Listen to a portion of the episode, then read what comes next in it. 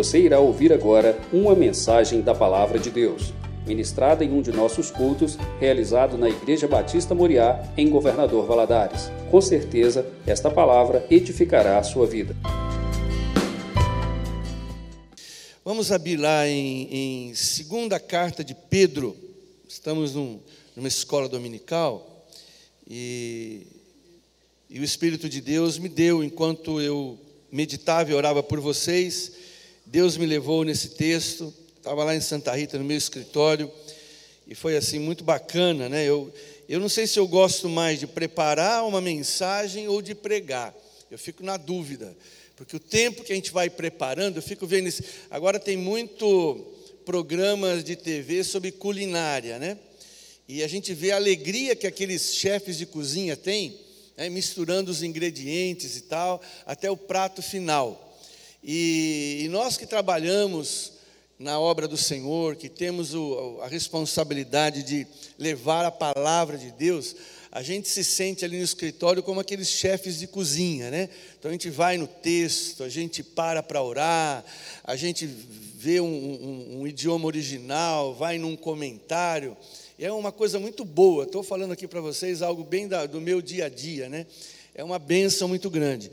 E poder chegar né, diante dos irmãos e, e, trazer tudo aquilo que Deus nos deu, tudo aquilo que Deus nos proporcionou para temperar, né, cozinhar, deixar no ponto, né, para que a gente seja bem servido, é algo muito gostoso, é uma alegria muito grande que eu tenho no meu coração servir ao Senhor. Segunda Pedro, capítulo número 1, nós vamos ler do versículo 3 até o versículo 11. A minha versão é a versão NVI, talvez alguns tenham essa versão. Diz assim: Seu divino poder nos deu tudo de que necessitamos para a vida e para a piedade, por meio do pleno conhecimento daquele que nos chamou para a sua própria glória e virtude.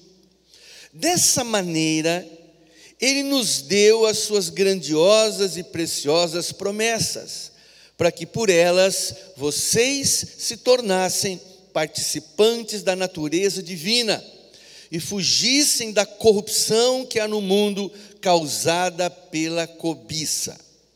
Por isso mesmo, empenhem-se para acrescentar à sua fé a virtude, a virtude, o conhecimento, ao conhecimento, o domínio próprio, e ao domínio próprio, a perseverança, a perseverança, a piedade, a piedade, a fraternidade, e a fraternidade, o amor.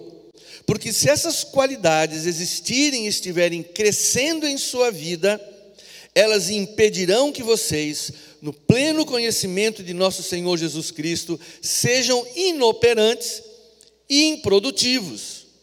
Todavia, se alguém não as tem, está cego, só vê o que está perto, esquecendo-se da purificação dos seus antigos pecados. Portanto, irmãos, empenhem-se ainda mais para consolidar o chamado e a eleição de vocês, pois se agirem dessa forma, jamais tropeçarão, e assim vocês estarão ricamente providos quando entrarem no reino eterno de nosso Senhor e Salvador Jesus Cristo. Amém? Quase não precisa falar mais nada, né? É tão clara essa mensagem que já poderia orar e a gente já ir embora. Mas nós vamos orar agora ao Senhor, vamos falar com Deus, vamos pedir para Ele nos ajudar a tocar o poder dessa palavra. Pai, eu te agradeço, Deus, por essa riqueza, por essa beleza. Eu te louvo, Deus, por propor a nós esse assunto, porque eu creio que o Teu Espírito deseja nos tornar operantes, produtivos, abençoados, vitoriosos, o Senhor tem uma carreira brilhante no espírito para cada um dos seus filhos e filhas. Creio a Deus que nós somos um tesouro para o Senhor, como o Senhor é um tesouro para nós. E pedimos, Pai, em nome de Jesus, que o Senhor venha ativar em nós o desejo de te servirmos no poder do teu Espírito Santo. Sejamos a partir dessa manhã interessados em colocar a nossa vida à disposição do Senhor e ver o quanto o Senhor pode fazer por meio de uma vida rendida a Ele. Eu creio nisso, Pai. Vem sobre nós nessa manhã e fala, mas não somente fala, move, ativa em nós, ó Deus, o anseio pela Tua presença e anseio por serviço na casa de Deus, é o que nós te pedimos em nome de Jesus. Amém. Irmãos, como é que eu começo essa mensagem, meu Deus do céu? Quando a gente chega à igreja, uh, a gente vem do mundo, a gente vem de uma outra religião, a gente vem de uma vida de derrota, a gente vem de uma vida de fracasso.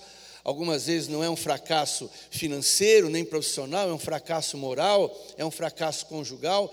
E a gente ouve muito na igreja a palavra vitória. Né? Deus nos chama por uma vida de vitória. Desde que eu coloquei o meu pé numa igreja evangélica, eu era pequeno, né, durante toda a minha adolescência juventude, eu sempre ouvi isso. Né? Deus vem nos trazer vitória, Deus quer que a gente seja vencedor.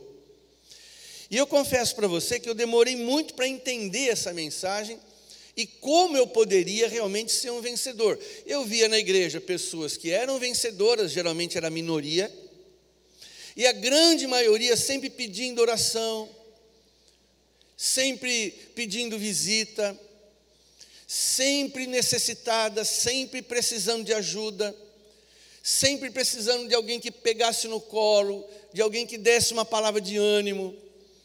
Na igreja sempre teve aquela meia dúzia que são os dínamos, né? São fontes de energia, são abençoadas e abençoadoras. Mas na igreja também sempre teve aquela pessoa que, durante anos, ela é alguém que a gente tem que empurrar, ou então carregar, ou então puxar, mas ela não sai do lugar se alguém não vier e tirar ela daquela inércia. E eu fui uma dessas pessoas durante muito tempo. Eu já estava no ministério pastoral e eu ficava pensando, meu Deus, cadê aquela vitória, né? Cadê aquelas promessas? Cadê aquela, aquela fúria é, com a qual o Espírito Santo usava os profetas e os apóstolos, como é que eu posso ter isso para mim? É? Muitas vezes, para ler a Bíblia, eu lia porque eu tinha que ler a Bíblia. Eu orava porque eu tinha que orar, eu jejuava porque tinha que jejuar, e a igreja porque tinha que ir à igreja. Porque se eu não vou na igreja, se eu não oro, se eu não jejuo, se eu não leio a Bíblia, as coisas não vão acontecer. E eram coisas que eu tinha que fazer porque eu tinha que fazer não era algo que me movia intimamente, né? Eu li aqueles versículos que dizem: do seu interior correrão rios de água viva. É, e isso para mim era alguma coisa que não fazia muito sentido. Eu, durante muito tempo, mesmo já no ministério pastoral, eu precisava que as pessoas me dessem um empurrãozinho. E sempre vinha uma irmã que dizia: Pastor, estou orando pelo Senhor. Eu digo: Amém, continue, irmã. Dobre as suas orações. Eu era a pessoa que pedia muita oração. Eu ainda peço, mas eu confesso a você que eu não me conformaria durante muito tempo em ser alguém que se serve da igreja, mas eu gostaria de ser alguém que servisse a igreja. E esse texto, nesse texto, Pedro, usado pelo Espírito Santo, inspirado de forma sobrenatural, ele nos mostra claramente o segredo dessa vida operante, vitoriosa, produtiva. Eu chamo a sua atenção para quatro versículos inicialmente. Dá uma olhada aqui, o versículo 3, o começo do versículo 3 e o começo do versículo 4. Diz assim: Seu divino poder nos deu tudo que necessitamos e diz também o versículo 4: dessa maneira ele nos deu as suas grandiosas e preciosas promessas. A primeira coisa que eu vejo aqui é que o que Deus tinha que fazer, o que Deus tinha que nos dar, Ele já deu, Ele já fez. Deus nos deu tudo que nós necessitamos para a vida. Deus nos deu todas as grandiosas promessas. Muita gente pensa assim: bom, isso tudo já é meu, Deus já me deu, isso está à minha disposição, glória a Deus por isso, que bacana, eu fico muito feliz. Agora, Deus é soberano, as coisas na minha vida vão acontecer quando Ele quiser. Quando Deus quiser, eu estou aqui, Senhor, usa-me, Senhor. E ele fica numa posição extremamente passiva. Eu já vi muitas mensagens maravilhosas sobre a soberania de Deus. Deus é soberano. E Ele é soberano, o Salmo 139 diz isso, né? Se subo aos céus, tu lá estás. Se faço minha cama no mais profundo abismo, tu estás lá também. Antes que a palavra saia da minha língua, o Senhor sabe tudo. Os meus dias foram escritos no teu livro. A gente sabe disso. Porém, uma vida produtiva, abençoada, poderosa, operosa, vibrante, não depende apenas de eu haver recebido em Cristo tudo o que eu precisava. Olha só o que o Pedro diz, versículo 5: Por isso mesmo, empenhem-se. Ele repete isso no versículo 10: Portanto, irmãos, empenhem-se ainda mais. Ou seja, eu recebi o batismo no Espírito Santo, eu tenho que agora que me empenhar eu recebi um dom espiritual, eu preciso me empenhar. Eu recebi tudo que Deus poderia dar para um ser humano, mas isso aí fica completamente sem valor. É como se eu ganhasse um carro e deixasse na garagem. Como a dona de casa ganhasse a sua air fryer importada e nunca usasse. Está lá, está na cozinha dela, está lá, está na garagem dele, mas não usa não opera, não funciona, mas diz: Deus me deu, está lá, eu tenho tudo. Entre o ter tudo de Deus e ser usado por Deus, existe uma palavra chamada empenho. Os atletas, na grande maioria, eles receberam de Deus um biotipo para atletismo, como muitos aqui dentro também receberam. Porém, os atletas que ganham medalha, não são aqueles que têm biotipo para atletismo, são aqueles que se empenham nas quadras, nos campos. Então, a, a, eu sinto a igreja assim, a igreja evangélica principalmente, o camarada aceita Jesus, então já é dito para ele quem ele é em Cristo, a sua nova identidade, o quanto Deus já lhe proporcionou, o poder do Espírito Santo, dom espiritual. Ele vai, ele faz um curso, três, quatro, cinco, dez, cinquenta, mil e quinhentos cursos, mas ele não sai do lugar, ele não anda, ele não ganha alma para Jesus, ele não curou ninguém. Jesus chamou os discípulos, não deu muito curso para ele, mas deu autoridade para eles irem fazer. E com o tempo, Jesus foi fazendo com que os cursos fossem acompanhando a virtude. O que é virtude? É aquilo que acontece quando a gente sai para ser usado por Deus. A igreja evangélica, eu me incluo, porque a minha igreja também é assim. Eu não preguei esse sermão na igreja ainda, mas eles vão me esperar lá. Eu vou falar sobre isso ainda. É muito, nós somos, de um modo geral, extremamente espectadores. E hoje as igrejas se modernizando, como é o caso nosso aqui, lá na nossa igreja também nós estamos nos modernizando, os cultos vão ficando cada vez mais modernos, mais atrativos. E a gente vai achando que cristianismo é uma contemplação que o cristianismo é a gente simplesmente receber tudo que Deus nos deu e aguardarmos o dia da nossa partida. Poucas pessoas se envolvem, poucas pessoas se empenham, essa é a grande verdade. E Pedro diz isso, empenhem-se, empenhem duas vezes. Eu acho interessante quando a Bíblia tem alguns mistérios, alguns segredos que você só percebe se você meditar. Né? Duas vezes a Bíblia diz Deus nos deu, e duas vezes ela diz empenhem-se. Então, o que isso significa? Quando você aceita Cristo, é muito importante você entender. Eu gosto muito de uma expressão teológica que diz assim: Nós fomos salvos, estamos sendo salvos e seremos salvos. Vamos repetir isso aqui? Eu não gosto de pedir para repetir, é uma coisa chata, uma coisa que eu detesto pedir. Repete. Mas eu acho que é interessante repetir. Vou fazer uma pausa, não é o meu perfil, mas vamos lá. Primeiro, eu fui salvo, estou sendo salvo e serei salvo. São três tempos da salvação. O dia que você aceitou Cristo, você foi salvo. Se você morresse naquele dia, você estaria no céu. Enquanto você vive servindo, amando a Deus, você está sendo salvo.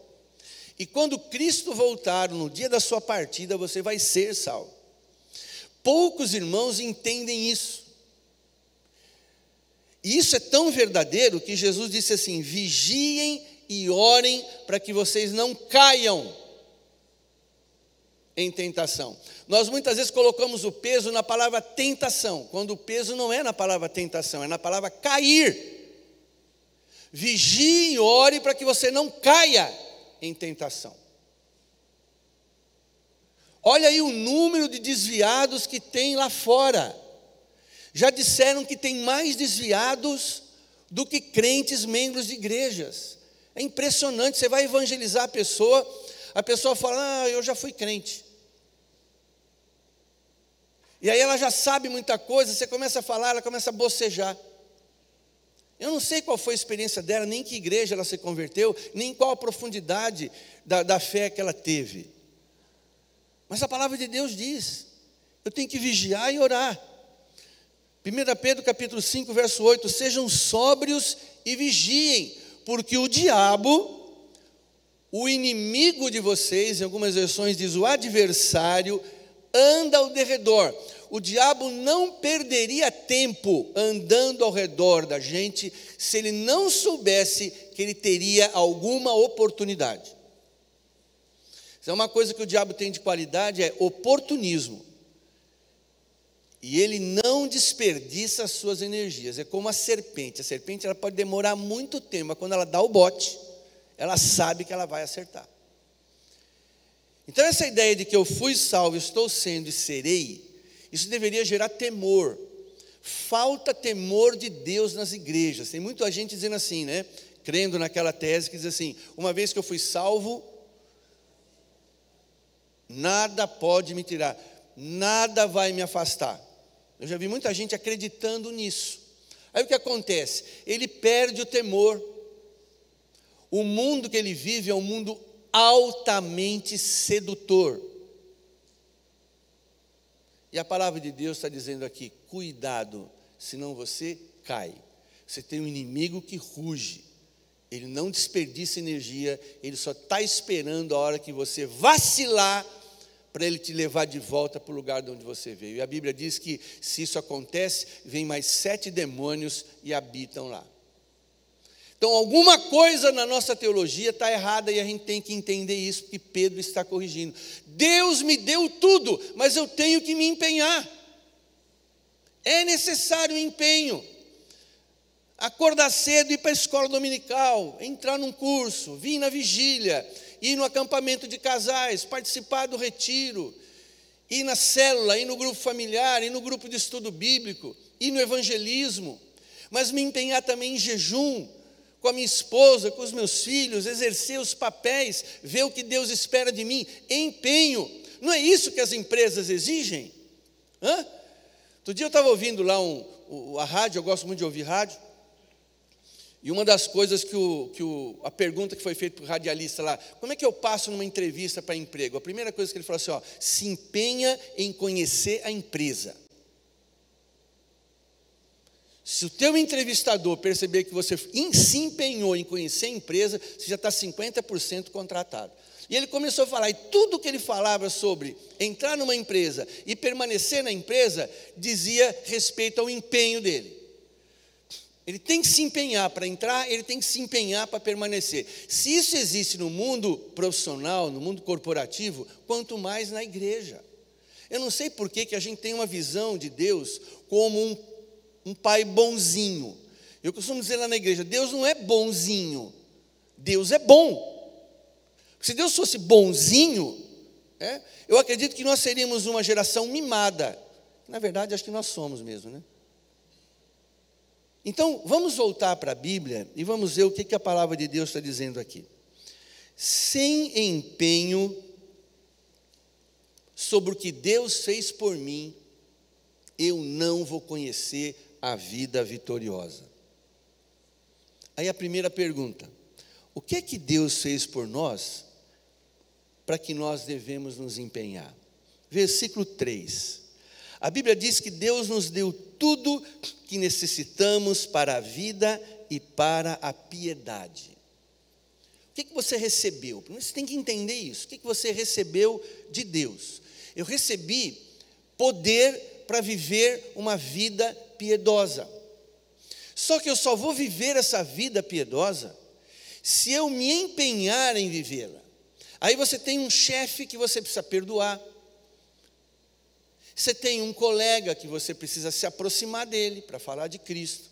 E a sua vida é cercada de situações, algumas delas controversas, outras perigosas, outras situações constrangedoras, outras têm algumas situações complexas, mas você simplesmente não se move, porque você recebeu tudo que você tem para viver uma vida piedosa, só que você não usa, não exerce, não parte para cima. Deus deu a terra prometida para Israel. Aí o que, que Deus fez? Pegou eles, colocou no helicóptero, chegou lá, baixou um por um, né? Já estava tudo preparado, tudo pronto, eles simplesmente desceram, foram comendo as uvas gigantes, as frutas, foram construindo. Foi assim que eles tomaram posse da terra prometida? Não! Como é que eles tomaram posse da terra prometida? Se fosse nos dias de hoje, a gente dizer na bala, né? Eles tomaram posse da terra prometida na faca, na lança, no braço, no grito. Entende? As coisas que Deus nos dá, é, Ele não nos dá de uma forma assim como a gente presenteia os nossos filhos. Deus, Ele quer que a gente coparticipe das bênçãos que Ele nos dá. Então, Ele deu tudo o que a gente precisa para a vida e piedade, mas a gente é qualquer coisa menos piedoso, menos bondoso, menos generoso, menos perdoador. Então, aquilo que Deus me deu, eu tenho que exercer, eu tenho que partir para cima. Vitória só tem quem luta, quem batalha, quem joga, quem entra no jogo, quem defende bem, quem ataca bem. Então, o empenho é muito importante. Deus já me deu, já te deu tudo o que você precisa. E aí você fica assim: Senhor, me dá paciência com essa mulher. Deus fala, mas eu já te dei. Senhor, me dá paciência com esse menino, mas eu já te dei. Muitas das nossas orações são bobas por quê? Porque Deus já deu. Você está pedindo uma coisa que Deus já deu. Senhor, eu, eu preciso de uma meia, mas você já está com meia no pé. Eu já te dei a meia. Muitas das nossas orações por nós são vazias. Elas simplesmente explodem como bolhas de sabão. Não chegam nem na altura de dois metros. Porque Ele já deu tudo. Quando eu fico olhando para minha esposa, meus filhos, vejo os desafios que eu tenho na minha família, no meu parentesco, na minha cidade, eu olho para o que Pedro está dizendo aqui, Deus já me deu, Sérgio vai lá e toma posse. Vai lá e acontece. Uma linguagem mais corriqueira, vai lá e arrebenta. Acabou. Parte para cima. Deus nos deu tudo. Aqui no versículo 4, por exemplo. Dessa maneira, Ele nos deu as suas grandiosas e preciosas promessas, para que por elas vocês se tornem participantes, em algumas Bíblias diz coparticipantes, da natureza divina. Ou seja, Deus me capacitou com promessas para eu viver o sobrenatural. Sobrenatural. Eu quero ver a igreja, ainda quero ver a igreja viver o sobrenatural. Quem lê o livro de Atos dos Apóstolos, gente, uma como eu tenho inveja. Se inveja é pecado, o Senhor me perdoa. Mas quando eu vejo aquele povo vivendo o que eles viveram, imagina Filipe sendo teletransportado. Não existia ainda a guerra nas estrelas, né? Mas ele foi teletransportado. Isso é viver sobrenaturalmente. Mas não, a gente está acostumado a ouvir é, relatos de sobrenatural do campo missionário. Né? Ah, o missionário lá no Iraque, o missionário lá em Gana, o missionário lá no Peru, o missionário lá no Chile, o missionário lá na África, o missionário lá no Japão, aconteceu assim, e a gente lê aquele, né? Muita gente gosta de ler, eu gosto muito de ler, mas não. Você foi chamado e lhe foi dada promessas para você viver a natureza divina de Deus que já está em você. Você vai viver esse sobrenatural. Nosso acampamento de, de carnaval 2020 já tem um tema sobrenatural. Já falei, pessoal, vai se preparando. O que mais que Deus me deu? Deus me deu aqui, ó, final do versículo 4. Participantes da natureza divina e fugissem da corrupção que há no mundo. Então, essa, essa capacitação de Deus para eu viver a, a parte da divindade dele em mim, né? é a capacidade que Deus nos deu para sermos uma gota de óleo numa água. A gente não se contaminar. Você sabia disso? O cristão no mundo é uma rolha de cortiça dentro de um tanque de água. É assim que o cristão deveria se sentir. Você pega uma gota de óleo, por exemplo, coloca num, num um copo de edificador, põe a gota de óleo lá, enche de água o seu copo liquidificador, tampa e bate. Quando você bater, você vai ver que fica um, um agito, né, uma espécie de uma espuma. Quando você desligou, o que, que vai acontecer com a gota de água? Está firme lá em cima. Do jeitinho que você colocou, ela volta. Ela não se dilui. Nós temos uma natureza que nos permite vivermos no mundo sem nos contaminar. E eu nunca vi tanto crente preocupado com o ambiente que ele está, que é um ambiente ruim, é um problema e tal. E muitas vezes a gente vai fugindo, fugindo, fugindo, fugindo. A Bíblia diz que a gente não deve fugir do mundo, a gente deve fugir das contaminações que há no mundo. E Jesus falou: Não peço que os tires do mundo, mas que os livre do mal. Então nós recebemos, Jesus foi assim, ele era considerado amigo de publicanos e pecadores, e ele não se contaminou.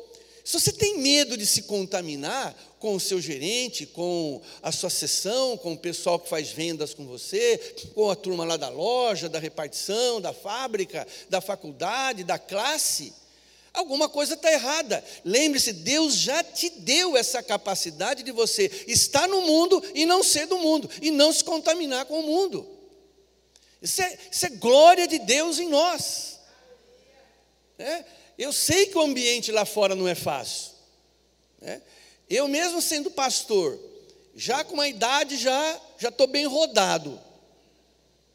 Assim mesmo a gente sofre tentação, a gente passa por situações constrangedoras, mas eu devo acreditar que por mais sujo que o mundo esteja, eu entro e saio desse planeta pelo poder de Deus, sem que nada me aconteça, louvado seja o nome do Senhor. Isso é salvação. Eu fui salvo e eu estou sendo salvo. E eu não estou sendo salvo simplesmente porque eu jejuo, porque eu oro, porque eu vou à igreja, mas estou sendo salvo porque eu sou coparticipante da natureza divina. Não sou eu que tenho que tomar cuidado com aquela moça pecadora que está no meu trabalho. É o pecado, é o diabo que tem que tomar cuidado com a santidade que Deus me deu. A questão é inversa.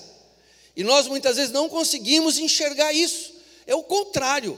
É o diabo que tem que tomar cuidado comigo, é o pecado que tem que tomar cuidado comigo, porque eu sou um santo no meio deles.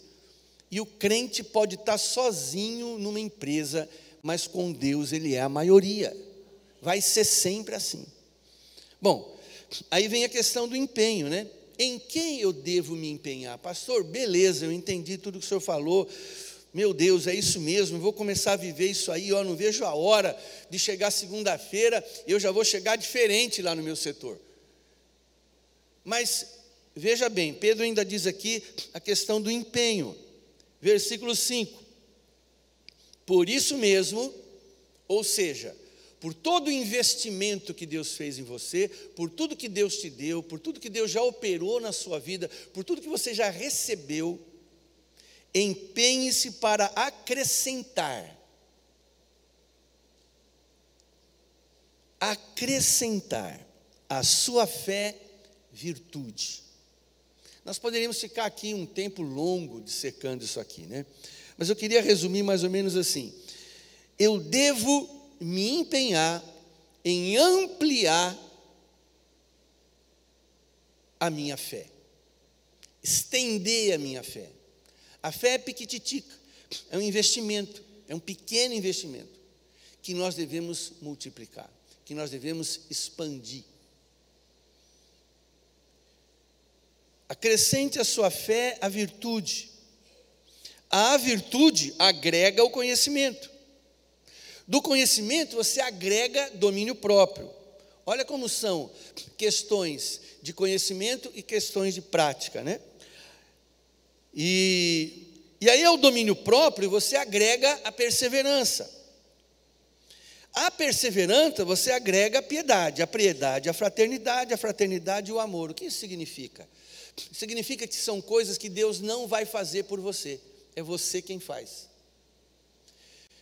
Tudo que Deus fez é um investimento que te capacita. Agora, isso aqui do versículo 5 até o versículo 8 é com você. E é aí que se diferencia na igreja os irmãos que vão mais longe e os irmãos que simplesmente não saem do lugar. Eles não agregam, eles não somam, eles não exercitam. Por exemplo, se eu olhar um fisiculturista, todos os músculos que ele tem, eu também tenho. Agora, eu não sou louco de ficar sem camisa do lado dele. Eu vou passar vergonha. A lei da gravidade faz assim, ó, puxa tudo para baixo. Agora, o que, que ele faz na academia? Ele joga os músculos para cima. E como é que eu tenho a mesma quantidade de músculo que ele e os músculos dele sobem e os meus abaixam? Porque ele se empenha. Ele recebeu a mesma coisa que eu recebi, só que ele exercita. Ele vai lá puxar ferro na academia todo dia. E ele começou lá puxando 5 quilos, depois o professor chegou, botou 10, depois o professor pôs 12, depois o professor pôs 15, depois o professor pôs 25, e ele foi, foi, foi, e hoje ele é aquela massa de músculo maravilhosa. E eu continuo assim. O que aconteceu comigo? Eu recebi de Deus a mesma coisa que ele, só que ele exercita, ele agrega ele tem uma alimentação balanceada, ele tem uma disciplina adequada, ele exerce muita força, ele sua bastante, ele deixa alguns, algumas coisas que ele gostaria de fazer para se dedicar ao fisiculturismo. Aonde estão os crentes que entendem essa verdade espiritual hoje? A gente pensa que aquele irmãozinho que é uma bênção, ele só é porque ele tem um chamado. Não, ele tem um chamado. A gente espiritualiza demais essa questão. Não, você viu aquela irmãzinha lá? Tá, ela tem um chamado, olha, e ela correspondeu ao chamado dela. Meu, você também tem um chamado, todo crente tem um chamado, não tem um crente que não tenha um chamado. E o nosso chamado está aqui incluso em, primeira, em 2 Pedro capítulo 1. Deus nos deu. Então, alguns que têm o mesmo chamado que você e a mesmo, o mesmo investimento espiritual que você se empenharam. Avivamento não é o Espírito Santo sendo derramado em mim, mas é o que eu faço com o Espírito Santo que habita em mim. Isso é avivamento. Devo me empenhar a desenvolver a minha fé. Por exemplo, Muitos irmãos falam em línguas. Oraram em línguas uma vez, foi batizado no Espírito Santo, orou em línguas nunca mais. Aí ele quer dom espiritual. Se o dom de línguas que ele recebeu ele não usa, e eu não vou aqui falar sobre dom de línguas, senão vai, vamos perder um, um tempo grande.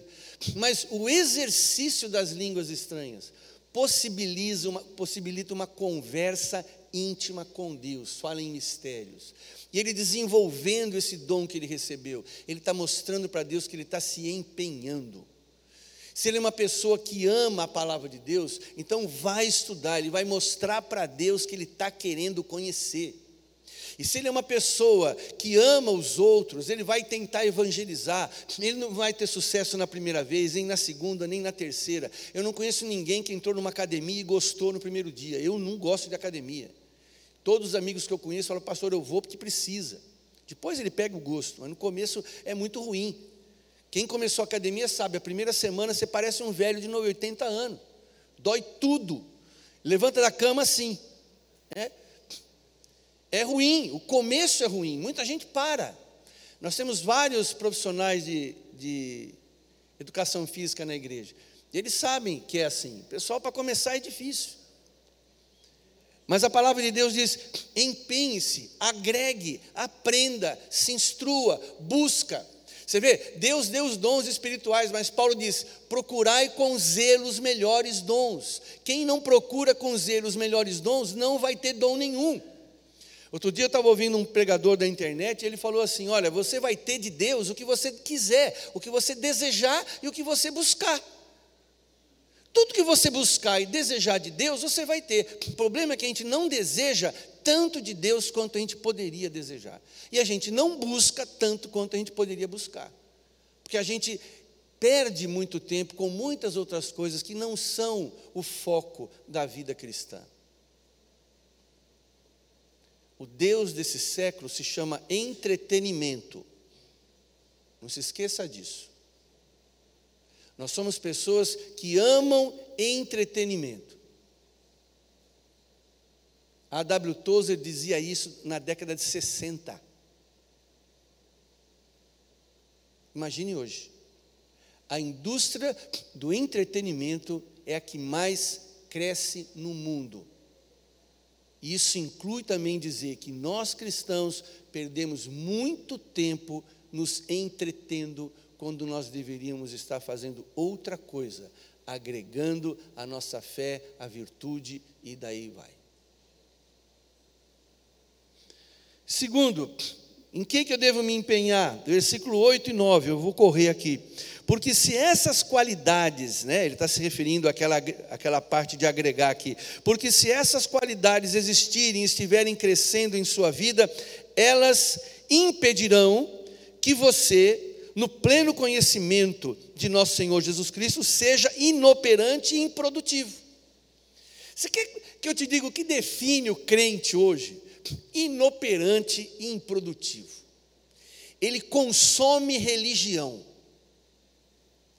A indústria gospel também cresce pra caramba. Produtos gospel de Bíblia de estudo, eu não sei mais quantas tem. Eu não tenho, mas não, não faço ideia. Deve ter pelo menos umas 90. Tem muita Bíblia de estudo, mas pouco estudo da Bíblia. Isso é uma coisa crítica. E a gente vai comprando. Eu só eu tenho 10 Bíblias de estudo na minha prateleira. Eu fico me perguntando por que eu comprei todos esses trem.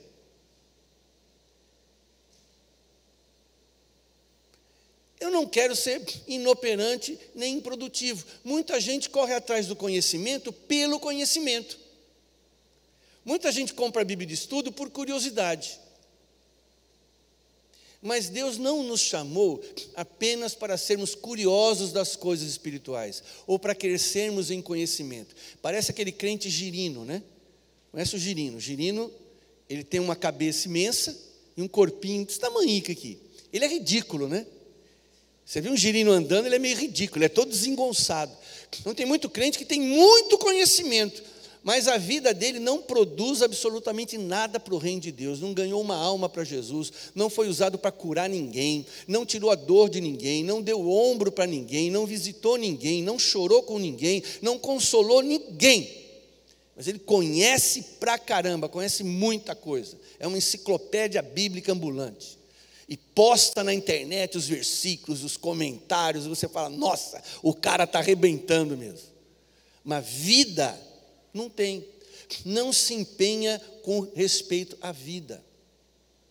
Eu gosto de estudar, eu gosto de ler, eu leio em média três livros por vez. Né?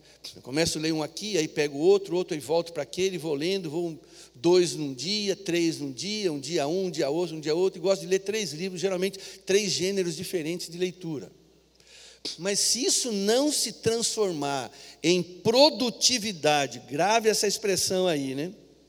Se isso não for algo operoso e produtivo, não tem valor nenhum. Puxa vida, as empresas querem resultados, e você acha que o reino de Deus não? Não. As empresas querem resultados, né? as fábricas querem resultados, quem trabalha com vendas quer resultado, Deus não. Outro dia uma pessoa falou assim para mim: Ah, pastor, o que importa é a qualidade, não é a quantidade. Bom, mas toda empresa que tem qualidade, o que vai acontecer com ela? Lá em Santa Rita tem algumas empresas de doce e outras de temperos. Eu estava conversando com um irmão que é funcionário da empresa de temperos, ele disse: quanto está crescendo? Por que está crescendo? Porque tem qualidade. Indústria, indústria de doces também, mesma coisa. Por que está crescendo? Por causa da qualidade. A qualidade existindo de verdade, ela produz crescimento. Produtividade. Eu quero produzir, Senhor. Eu não quero ser um, um mais um número na nossa igreja. Você sabe que a gente assume tanto esse papel de ser um número na igreja que a gente senta sempre no mesmo lugar. E se a gente chega lá e o nosso lugar está ocupado, fica bravo. Eu ouvi falar agora que tem igrejas que elas pontuam os assentos de acordo com o foco do ar-condicionado. Então você chega, as cadeiras azuis, elas têm ar-condicionado voltado para elas. As laranjas, não. E as amarelas, é coisa interessante. A pessoa já pontuou toda a igreja para que as pessoas vão. Tal é a inoperância e a falta de produtividade do cristão. Ele está extremamente preocupado consigo, não está nem aí para a condição do mundo perdido. E por último, aqui o Pedro, ele diz que eu devo me empenhar em desenvolver minha fé, em ser operoso e produtivo. E eu devo aqui, olha que coisa bacana, aqui no versículo 10. Portanto, irmãos, empenhem-se ainda mais para consolidar o chamado e a eleição de vocês. Percebe? Eu tenho que me ocupar nessa consolidação. Uma pessoa, o que é uma pessoa consolidada? É uma pessoa que não tem a menor sombra de dúvida que ele é útil no reino de Deus, que ele já ajudou muita gente a crescer e se estabelecer no reino de Deus. Ele está amplamente suprido para chegar no céu. Ele vai chegar no céu com as mãos cheias. É? Você sabe que aquele livro, eu citei aqui, acho que da última vez, um livro chamado Santidade sem a qual ninguém verá o Senhor. Alguns irmãos até compraram, estão lendo, ou já deve ter terminado de ler. E ele fala sobre isso.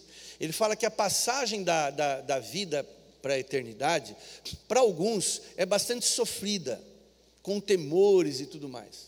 Mas para outros que foram operosos e produtivos, essa passagem é uma passagem muito alegre, muito feliz. Ele está amplamente provido. Olha aqui o texto diz, né?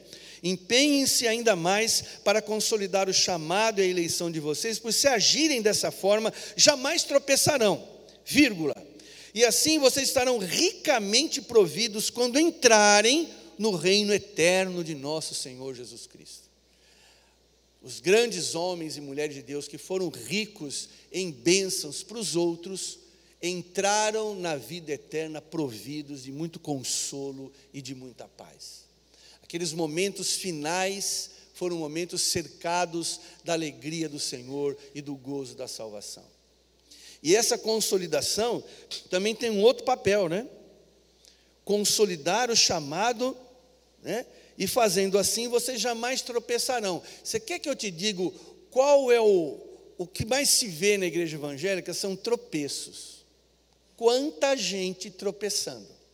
Tropeça na língua, tropeça na sexualidade, tropeça na amizade, tropeça nos relacionamentos, tropeça na honestidade, e a igreja está aí para ajudar. Vamos lá, meu irmão. Tal, é uma disciplina, é um aconselhamento, é gabinete pastoral e vai. E aconselho. O cara tropeça de novo, torna a tropeçar. E a maioria dos crentes fala assim: não, o importante é chegar no céu. Né? Eu vou chegar lá meio chamuscado, mas eu vou chegar lá. O importante é chegar. Não, eu não penso assim.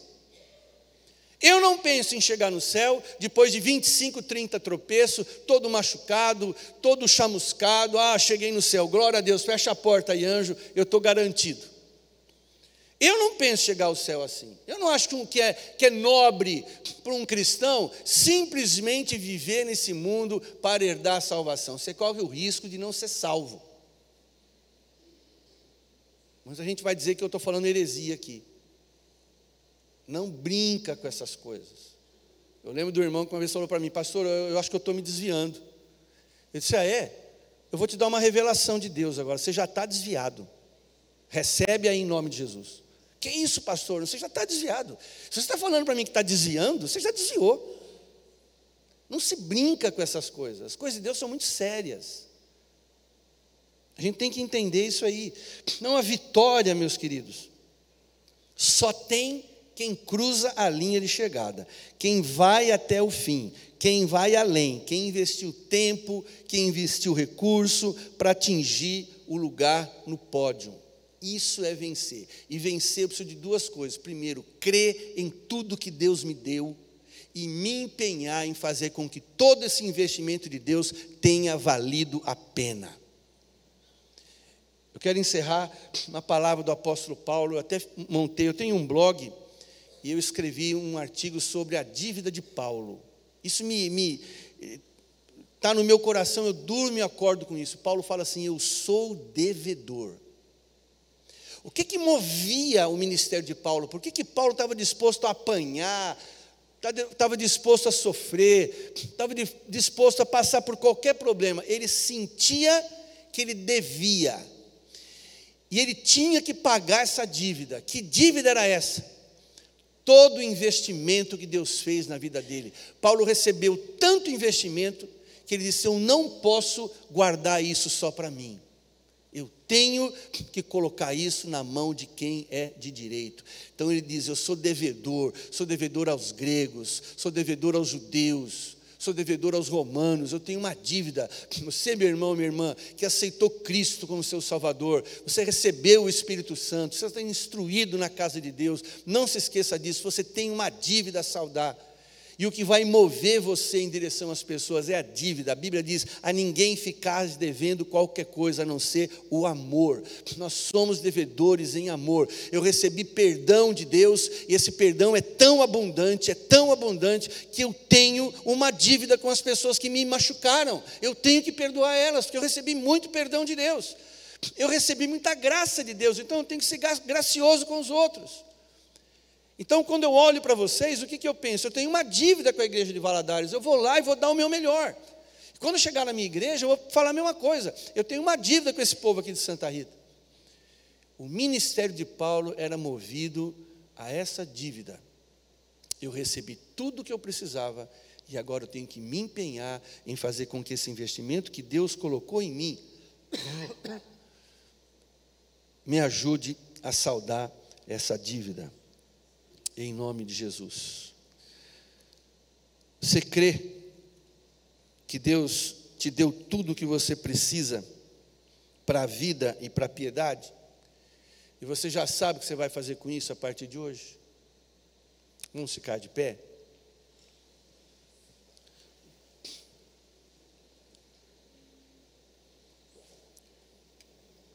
Glória a Deus.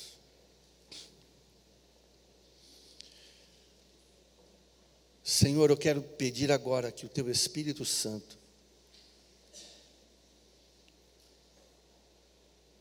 venha revelar de maneira bem pessoal a cada um dos meus irmãos e irmãs aqui presentes o quanto o Senhor tem sido bom para eles, quanto o Senhor tem investido neles. Não os deixe, Senhor, sair daqui hoje sem que eles tomem uma postura madura e honesta diante de Ti. Espírito do Senhor, que nos inspirou nessa manhã a compartilhar essa palavra. Essa igreja é uma igreja operante, produtiva. E será ainda mais quando esse meu irmão, essa minha irmã entenderem que é uma dívida a ser paga. Há pessoas lá fora são tão pobres espiritualmente. Há pessoas lá fora que estão arruinadas, destruídas, abandonadas. Há pessoas lá fora que, se algo não for feito, A alma delas estará eternamente, irremediavelmente lançada no inferno. Há pessoas lá fora nas drogas, na prostituição. Há pessoas lá fora vivendo um inferno em vida. O Senhor tem nos dado em abundância. Ore sundere e. Oh meu Pai, move a tua igreja, Senhor. Move cada um ativa no coração de cada um o anseio de dizer: Eis-me aqui, Senhor, envia-me a mim. Eu recebi, eu já tenho, eu já sou, eu já sei, agora envia-me, Senhor. Leva-me, Senhor. Ajuda-me, Senhor. Oh, aleluia. Glória a Deus. Há pessoas aqui que têm ouvido de Deus, que têm ouvido do Senhor, e que muitas vezes dizem: Senhor, eu não sei como começar. Vá para a sua casa e comece dentro da sua casa. Comece entre os seus familiares. Comece com os colegas da escola, da faculdade. Comece com seus primos. A igreja está sendo levantada para amar quem ninguém ama, para abraçar quem ninguém abraça, para chorar com pessoas que estão chorando e porque elas choram, elas estão sendo desprezadas. Abra o seu coração. Oh, aleluia. Obrigado, Jesus. Eu sinto a doce presença do Senhor. É impossível não sentir. Sinta o amor que Ele tem por você. Lembre-se de quanto Deus fez por você.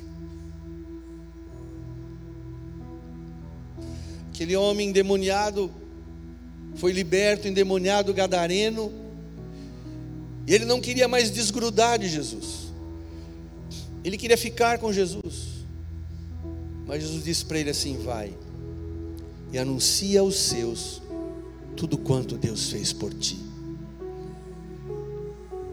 É claro que nós queremos ficar com Jesus. É claro que o ambiente da igreja é altamente convidativo, confortável.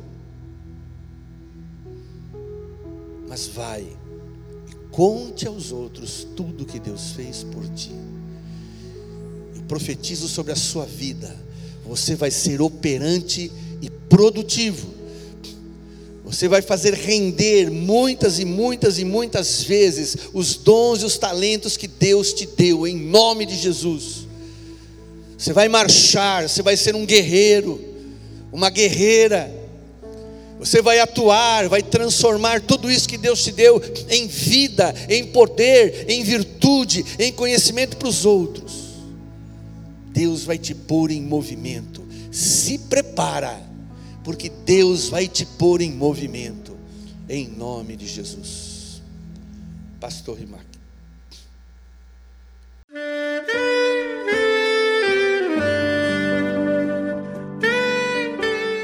Querido amigo, Deus se interessa por você. Ele conhece as circunstâncias atuais da sua vida.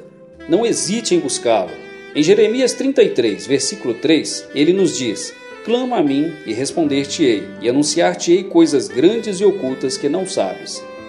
Esperamos que a mensagem ouvida tenha falado ao seu coração e que você e sua família sejam abençoados pelo Senhor Jesus.